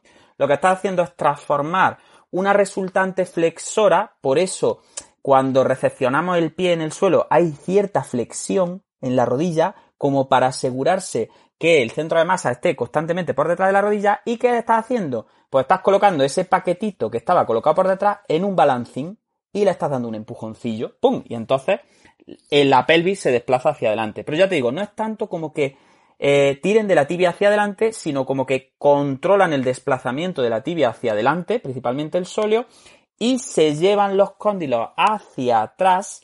¿Para qué? Fíjate, y esta ya sería la otra vuelta de tuerca, para que conforme yo voy apoyando en el otro pie, que es lo que está ocurriendo en el otro pie en ese momento que tú estás comentando, al bloquear los gemelos, no solo flexionan la rodilla, sino que tiran del talón hacia arriba y facilitan la flexión de cadera y que la pierna se vaya en inercia hacia adelante. Entonces, lo que quiero que tengáis claro es que el tríceps sural es muy poco extensor plantar en la marcha. No es nada extensor plantar en la marcha. El tríceps sural quiere trabajar principalmente en el terreno de la flexión dorsal del pie, controlando la inercia y facilitando ese balancín flexor que se está produciendo siempre que tú mantengas ese ángulo de dorsiflexión del pie que es el que hace que como la tibia está apoyada pero mirando hacia arriba y hacia adelante, el resto del cuerpo tienda a caerse hacia adelante. Y como tú te estás cayendo hacia adelante en la parte de abajo, cuando el cuádriceps tira, la pelvis hace brrr y se viene encima y hacia adelante. Al final es como si estuvieras demoliendo el edificio desde abajo, le estás poniendo como la... Fijaros, yo siempre lo comparo con, con esto que hacían, yo no sé, la gente que somos de pueblo, teníamos siempre los amigos un poco así, vamos a decir, simpáticos, que cuando ibas caminando, sin darte cuenta, te desbloqueaban la rodilla empujándote de la tibia hacia adelante. Pero claro, ellos sabían cuándo lo tenían que hacer. Eso no te lo hacían en la fase de pre-oscilación cuando, fijaros que, que neurocientíficos y que biomecánicos eran mis amigos cuando teníamos 6 años, ¿no? Eh, ellos nunca te desbloqueaban la tibia hacia adelante cuando tú estabas ya apoyado en la otra pierna e iniciando la oscilación.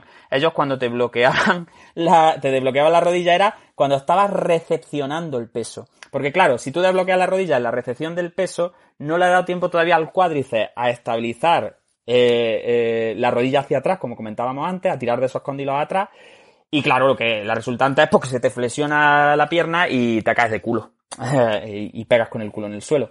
Entonces, es muy interesante sobre todo eso, que no entendáis el tríceps como un extensor plantar del pie. Como que ese músculo sirve para ponernos de puntilla, porque no sirve para ponernos de puntilla.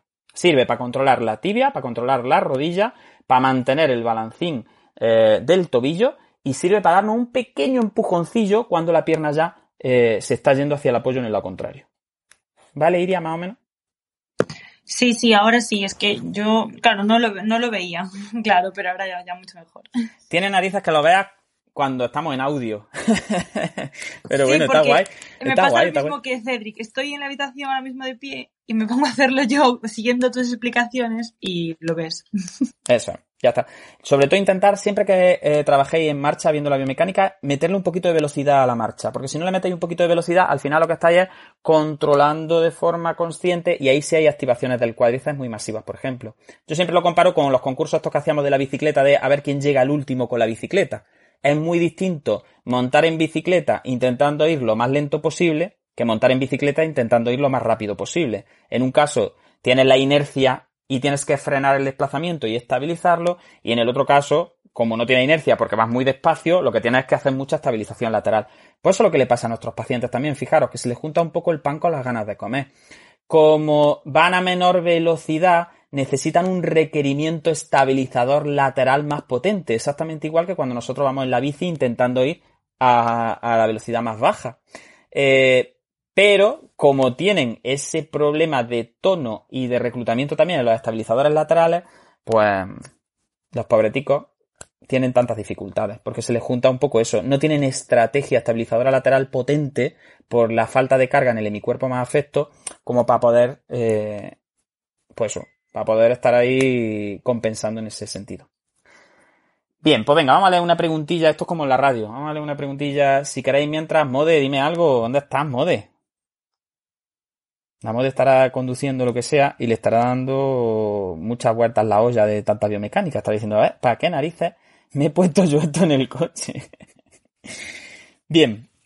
Me ha hecho mucha gracia que en una la de se ha conectado y no está, en realidad. No está, ella está solo para figurar, ella quiere ligar. Ahí está ahí puesta dice, a ver si alguien me, me sigue, ¿no?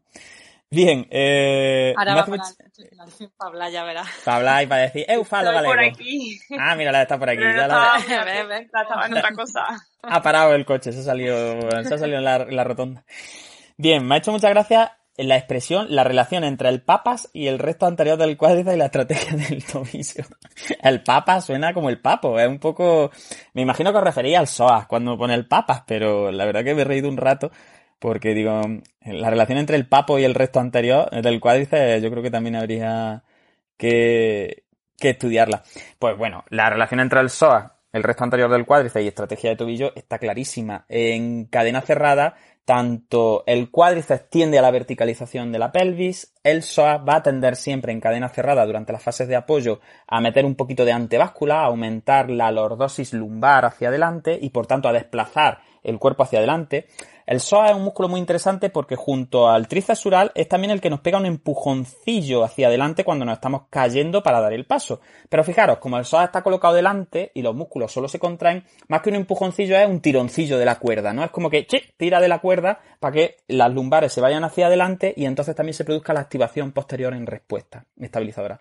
Por tanto, el ilíaco, no tanto el psoas completo como el ilíaco, es uno de los principales músculos en los que se basa la estrategia de cadera. Esa estrategia de cadera en la que movemos el bloque pélvico completo para hacer frente al desequilibrio. Mientras que el tríceps es el gran protagonista junto al tibial anterior de la estrategia de tobillo. ¿Por qué la estrategia de tobillo es más eficaz que la de cadera? Pues está claro porque como está más cerca del apoyo, al final, si vosotros pensáis, yo siempre pienso en los castelleres estos que hay en, en Cataluña, ¿no? Que se ponen uno encima de otro. Al final la gravedad tiene un vector hacia abajo. Si tú a uno, si yo le tuviera que tocar las narices a uno de estos castellers, ¿sobre cuál tengo más poder si le toco las narices? Es decir, si lo molesto. Yo voy y le meto el dedo en la oreja a un tío de estos, pues no es lo mismo meterle el dedo en la oreja al niño que está arriba del to, que como mucho te va a pegar un guantazo, va a chillar, o a lo mejor se tira, que meterle el dedo en la oreja al tío que está abajo, en la base del castillo. Porque como ese tío de abajo se mueva o se pegue un susto, es que todos los demás van a oscilar, porque están colocados encima. Entonces, la estrategia de tobillo es más eficaz porque con contracciones más pequeñas, con menor gasto energético, con un uso más efectivo de, de, los factores intrínsecos musculares, como por ejemplo la viscosidad o la viscoelasticidad, mejor dicho, eh, o la propia rigidez del músculo, la propia elasticidad, van a conseguir que con pequeños movimientos todo el sistema oscile. Son grandes atractores y grandes parámetros de control. Sin embargo, la pelvis al final eh, lo que hace es un movimiento relativo sobre pies que están quietos, con lo cual, al estar el centro de masa más alto, dependen al final del apoyo también abajo. Por tanto, el psoas y el resto anterior del cuádriceps lo que nos van a hacer es, cuando sale la estrategia de tobillo, van a bloquear la pelvis encima del tobillo para evitar el desplazamiento. Pero ya os digo, no son tan importantes la estrategia de tobillo, porque la estrategia de tobillo lo que hacen principalmente es como reducir grados de libertad en la pelvis, colocándonos como si fuéramos una tabla, para que me entendáis, como en la estrategia de cadera en la que sí tienen un papel muy importante, muy importante. Bien, otra preguntilla. Posición del miembro inferior en patrón de rotación externa, en patrón posterolateral. Pues bueno, el patrón posterolateral sobre el miembro inferior lo que hace principalmente es llevárselo a la rotación externa y al llevárselo hacia la rotación externa lo que tiende es a generar varos de rodilla, las piernas se ponen como en paréntesis eh, y normalmente se tiene que compensar con un valgo de tobillo, aunque esto no es consistente y sobre todo los pacientes neurológicos sí que es mi, lo que a mí me interesa, porque no tanto en, personas que no tienen una lesión neurológica, el patrón PL nos va, el posterolateral nos va a interesar principalmente en la fase de oscilación, porque estos pacientes pierden la capacidad de meterle torsión externa al miembro que oscila y por tanto, al perder la capacidad de meterle torsión externa al miembro que oscila, ese miembro es más largo, se sigue colocando en rotación interna y es una pata que no está preparada para la oscilación porque es más larga.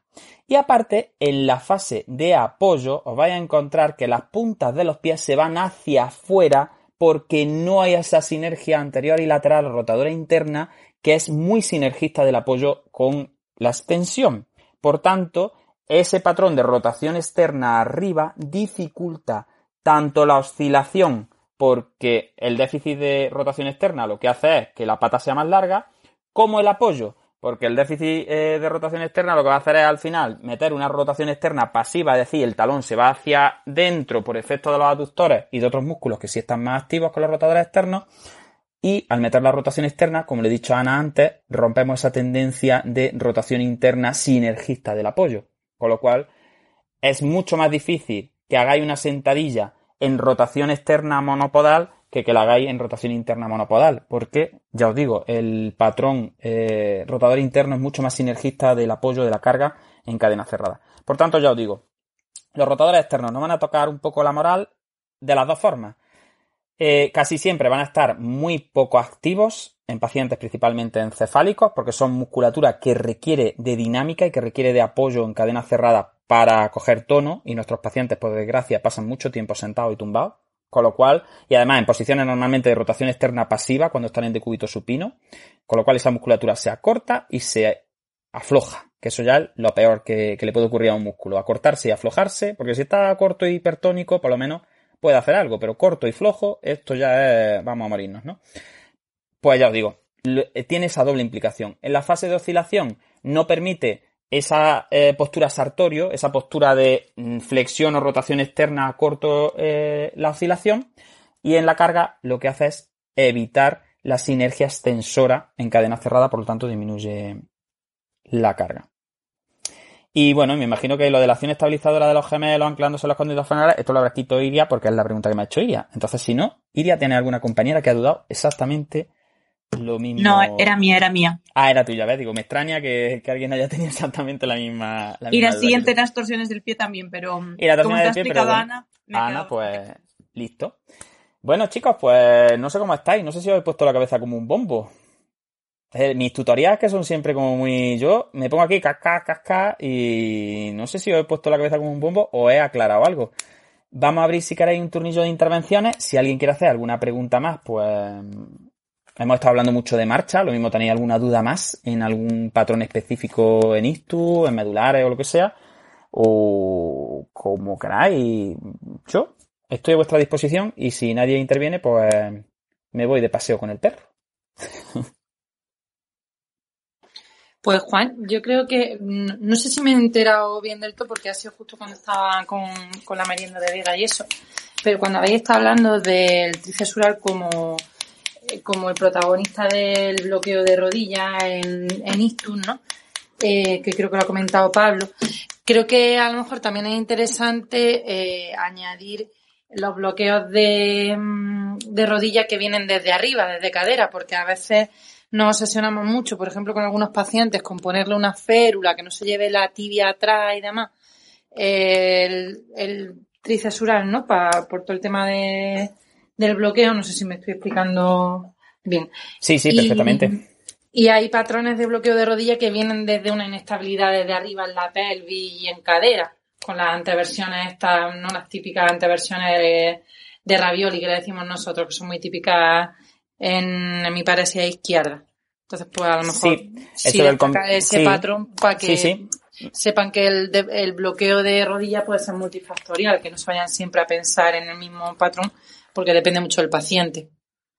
Sí, lo que pasa es que es verdad que yo mmm, la, posteriorización de la hemipelvis y el descenso de la hemipelvis, que al final es lo que va a generar que el fémur también se vaya hacia atrás, es verdad que me lo he encontrado un poco de una forma primaria en el sentido de que luego abajo esté bien. Entonces, yo no sé, yo tengo la teoría, y a lo mejor una teoría un poco absurda, en el que al final todo se reduce a dónde está la proyección de la masa del cuerpo eh, y qué capacidad tienes tú como para fiarte de poder controlar la inercia y la velocidad del desplazamiento. Entonces, yo creo que en los pacientes neurológicos lo que ocurre es una posteriorización general de la, eh, de la proyección del centro de masa, es como que la hemipelvis se va hacia atrás porque encima como además tenemos el patrón extensor que ha sido liberado de la carga, es un patrón extensor que al final produce una sinergia, que es una sinergia que sirve para un apoyo básico con pocos grados de libertad, pero siempre un apoyo como con la tibia posteriorizada, muy tendente a la posteriorización. Entonces, en esos casos de los que tú hablas, yo creo que ahí es como que se junta el componente biomecánico del que estamos hablando con el componente también atencional, con el componente de extinción sensitiva, porque además es muy característico, como tú decías, de la hemiparesia izquierda. Entonces yo creo que ahí ya hay como una mezcla entre la falta de fuerza, el no fiarse de los factores sensitivos en cuanto a mm, la carga sobre eh, el hemicuerpo más afecto, que por supuesto va a generar una estrategia de torsión posterior, de retracción del ilíaco de ese lado para evitar la carga precisamente, porque un ilíaco posteriorizado es un ilíaco que no puede cargar mm, correctamente. Y luego yo creo que lo que hacen es como la contrarreacción, es decir, efectivamente, como ya el pie se ha quedado por delante porque el ilíaco se ha quedado atrás, es como volvemos a lo mismo, como que la pierna se ha quedado en tobogán hacia abajo y hacia adelante y cuando cargan el peso, el poquito peso que cargan, pues claro, de nuevo el vector de fuerza cae otra vez hacia la parte posterior de la rodilla como si quisiera partirla por detrás. Entonces yo creo que es muy importante la capacidad de colocar el peso encima del pie, realmente encima del pie, y que cuando el paciente empuja con el cuádriceps, la cocontracción con los isquiotibiales y con el tríceps y el tibial anterior, al final lo que genera es como una resultante de ascenso de la hemipelvis y de paso de la hemipelvis por el lateral. Porque al final los músculos se contraen siempre. Lo que va a cambiar el hecho, y esto sí es muy sistémico y muy bonito, lo que va a cambiar las resultantes es cómo están colocados los amigos, cómo está colocada la proyección de los centros de masa, cómo está el peso del cuerpo y qué tipo de aceleraciones estoy sufriendo. Porque al final la, contracción muscular es siempre la misma, es pues, intentar acortar el músculo y, disminuir la longitud.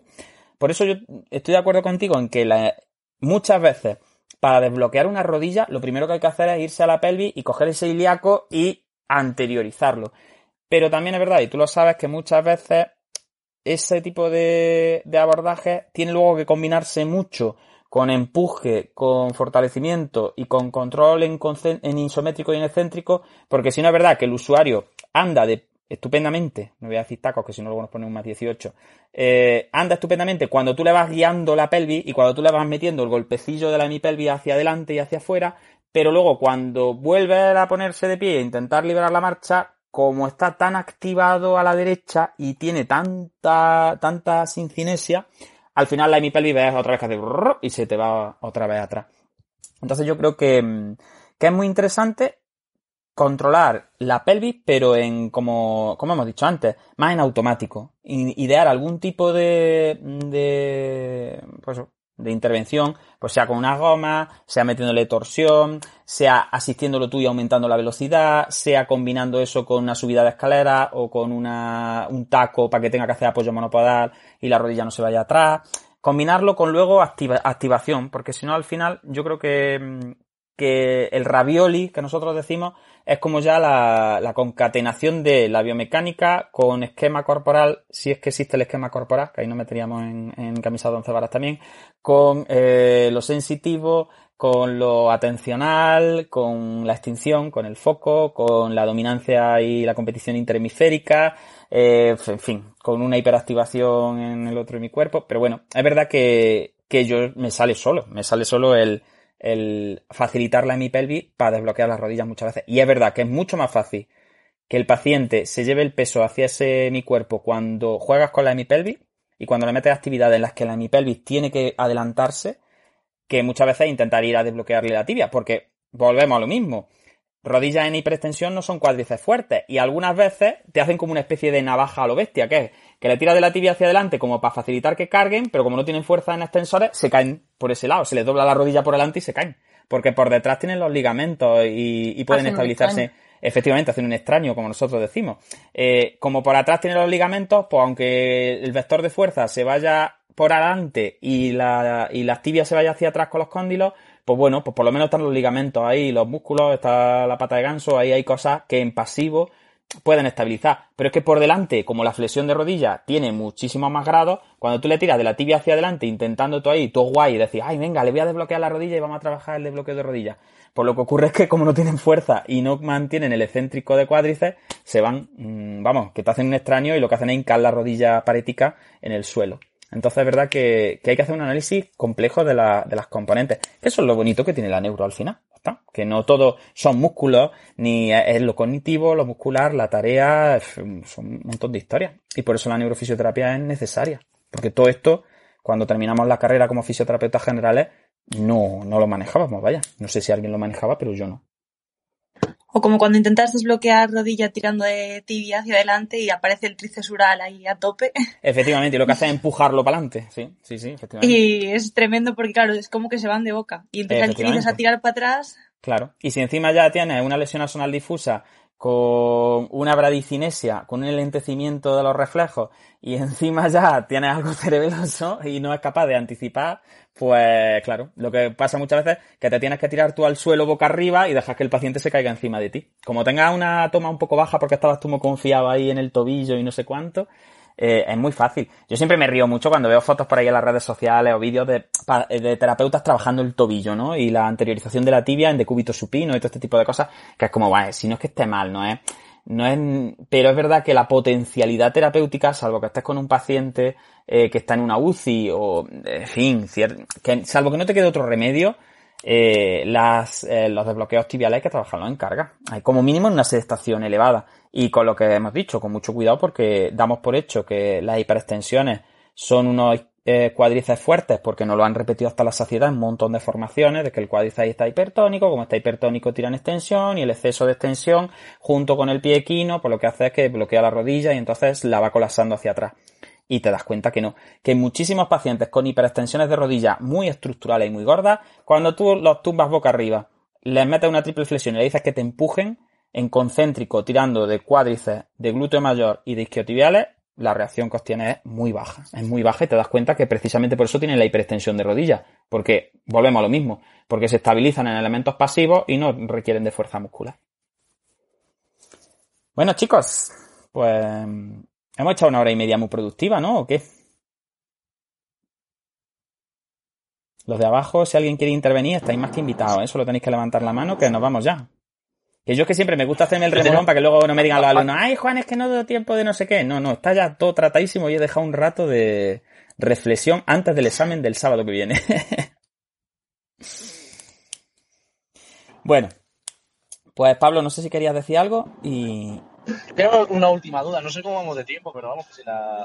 Pues depende, si me va a preguntar algo muy filosófico, vamos regular, pero si hay algo así que podemos responder entre todos. Cuéntame. Aparte, está Yolanda también que me queda de cerebelo. En, en paciente con daño cerebeloso que con aumento de base de sustentación y además que camina con un bloqueo de, rodillas bilateral como estrategia de reducción de grados de, de, libertad porque no, no puede gestionar eso y además lo tiene esa marcha automatizada de años, ¿qué estrategia utilizaría? Uy, esa para Yolanda, si esa para Yolanda, aunque yo lo tengo. Si puedes repetir la, las componentes porque eh, tengo a la niña al lado pegándome gritos y no me he enterado. Eh, un usuario eh, con, con daño cerebroso de hace bastantes años que camina con, con abasia y además con doble bloqueo de rodillas, porque es una estrategia que, que utiliza él, no flexiona las rodillas cuando camina. Entiendo que por, por la misma reducción de grado de libertad que a veces adoptan, porque no pueden gestionar esos grados de libertad de, la flexión de rodillas y, y camina con las rodillas en bloqueo, con ambas. Entonces, ¿qué, qué estrategias utilizaríais vosotros? Además, eso es una marcha que ya tiene muy automatizada de años. Pues ahí, sinceramente, yo primero eh, eh, estudiaría un poco qué capacidad tiene de hacerlo de alguna otra forma y qué función está cumpliendo, porque si es una persona que es su única manera de, de desplazarse, yo la verdad es que no lo, sinceramente no lo tocaría. También depende mucho de, del tiempo que lleve, eh, como tú dices, y, y de cuáles son los pros y los contras de tener la, las rodillas en bloqueo, porque la realidad es que la realidad es que muchos pacientes que tienen daño cerebeloso eh, no son capaces de gestionar a lo mejor más cantidad de, de reacción de la que ya estás viendo. Sacan bastante la potencialidad porque eh, no pueden tirar de la automatización anterior, pero sí tiran mucho eh, de cortical y, se tienen bastante estudiado en general la, la estrategia. Entonces, yo te digo, yo buscaría mucho primero qué capacidad tiene y, y qué necesidad hay de, de cerrarle base o de, de bloquear. A modo de flexibilización, que sí que es interesante, eh, pues yo trabajo mucho la estabilidad pélvica, porque normalmente el bloqueo de, de rodilla viene pues porque tiene que eh, bloquear en algún lado para poder tirar de, ¿no? Para, estabilizarse más. Entonces, eh, yo buscaría qué es lo que suple ese bloqueo, que normalmente suelen ser, pues, inestabilidades del control axial, y a partir de ahí, igual que la base, ¿no? En ese, en ese caso, y a partir de ahí, pues me iría a trabajar más sobre el problema central, es decir, sobre eh, si veo que tiene más dificultad en, el, en la estabilización de pelvis y, en la estabilización axial, pues yo soy muy partidaria de echarlo al suelo, de empezar a trabajar ese tipo de estabilizaciones que luego va a usar en la marcha, pues unipodal, eh, eh, de cambio de peso de un lado a otro, por ejemplo en las rodillas, porque ahí te aseguras que hay menos grados de libertad que, controlar y así pues eh, ir intentando ganarle un poco eh, en ese sentido la, la batalla a, a, los signos, ¿no? Que sería pues lo que vemos al final es el sistema intentando compensarlo. Entonces,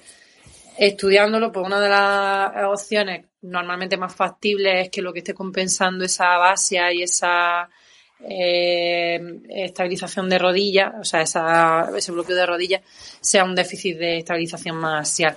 Así que yo me metería por ahí, por la estabilización axial, a ver lo que saca. Pero sobre todo teniendo en cuenta eso, que yo no le rompería su estrategia útil, a no ser pues que ella diga es que está teniendo unos dolores de rodilla terribles, eh, eh, no está pudiendo andar o tal. Yo, por ejemplo, con, con la base no me suelo meter directamente, me da igual el, la base de sustentación que cada uno suele llevar.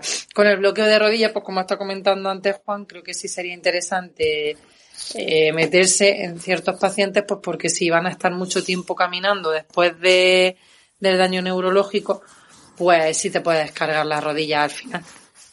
No sé si Juan tú puede aportar algo más. Sí, bueno, sobre todo el rollo de que al final eh, los pacientes cerebelosos, aparte de la biomecánica, aparte de la hipotonía, aparte también suelen eh, ser muchas veces muy hipocinéticos pues porque tienen mucho miedo a caerse, ¿no? Y porque es verdad que al final las reacciones de equilibrio son más lentas, eh, a veces las amplitudes de las reacciones de equilibrio son también, pues ya lo vimos en, los, en los programas anteriores, están también como tocadas, tenemos eh, ese problema en la métrica en general, ¿no? La desadimetría también, las reacciones de apoyo. Entonces es verdad que yo testaría mucho, antes de meterme a romper la estrategia, como dice Yolanda, me sería realista en el sentido de, vale, si yo le rompo la estrategia a esta persona y saco esas rodillas de ahí, realmente voy a poder aumentar la velocidad y la gestión de la marcha y voy a poder sacar un desplazamiento más fluido, más eficaz y más, porque a lo mejor tú dices, si es que las rodillas son, son un, como una imagen de lo que dice Yolanda, de un problema de estabilización proximal y demás, que además está muy relacionado con la propia métrica y con la propia capacidad de gestión de los desplazamientos. Entonces, si tú tienes una persona que eh, tiene muy poca capacidad de anticipación a, la, a los de ajustes posturales, que ves que está muy enlentecida y que no va a beneficiarse del desbloqueo de rodillas porque no va a poder utilizar esa gestión de la inercia, yo a lo mejor entraría, como dice Yolanda, y sobre todo si lleva mucho tiempo de evolución, en un tratamiento mucho más de esta estrategia es útil, pero si esta estrategia está generando que vaya a perder las rodillas, pues habrá que dulcificarla, habrá que eh, meter componentes, sea un apoyo con miembros superiores, sea una disminución de peso, sea una férula de tobillo que le anteriorice la tibia, sea un andador más bajo, sea decir, metería estrategias de dulcificación eh, de, de, eso que está haciendo. Porque ya digo, porque muchas veces aquí estamos hablando de cuando el factor biomecánico es el principal, como es el agujero negro ah, que, que influencia en el resto.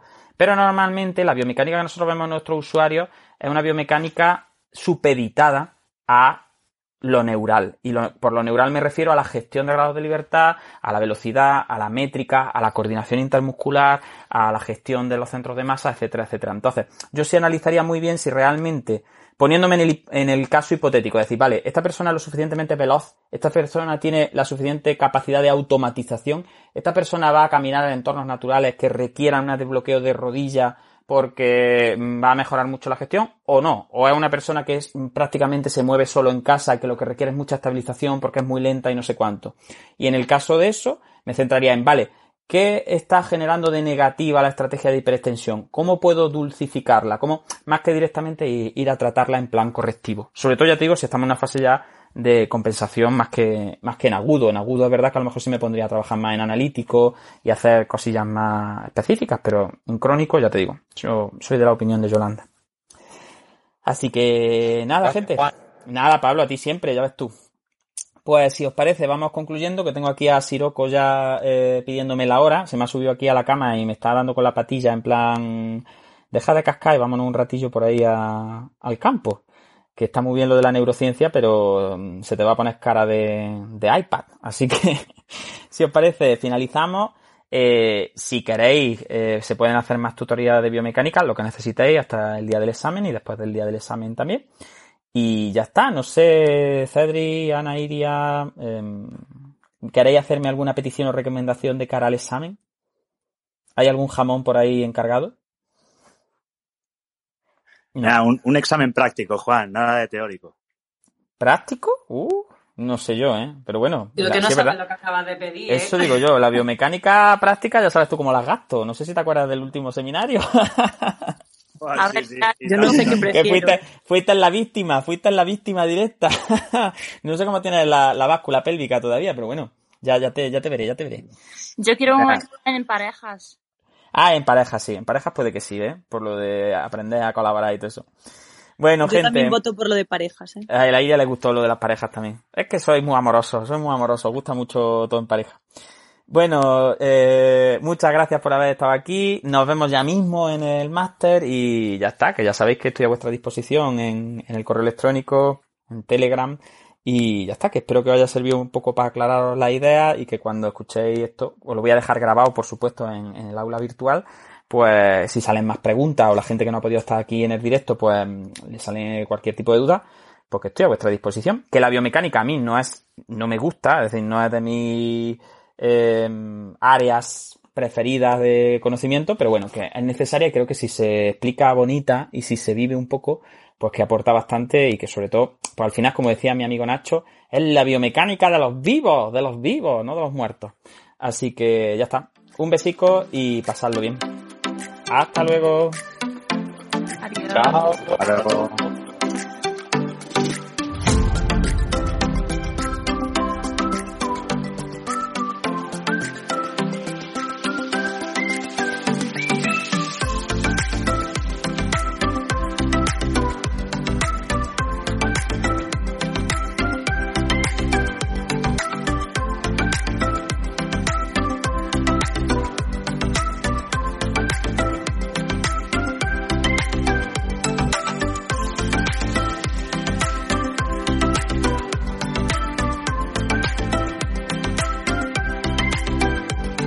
Conciencia, del caos a la sinergia.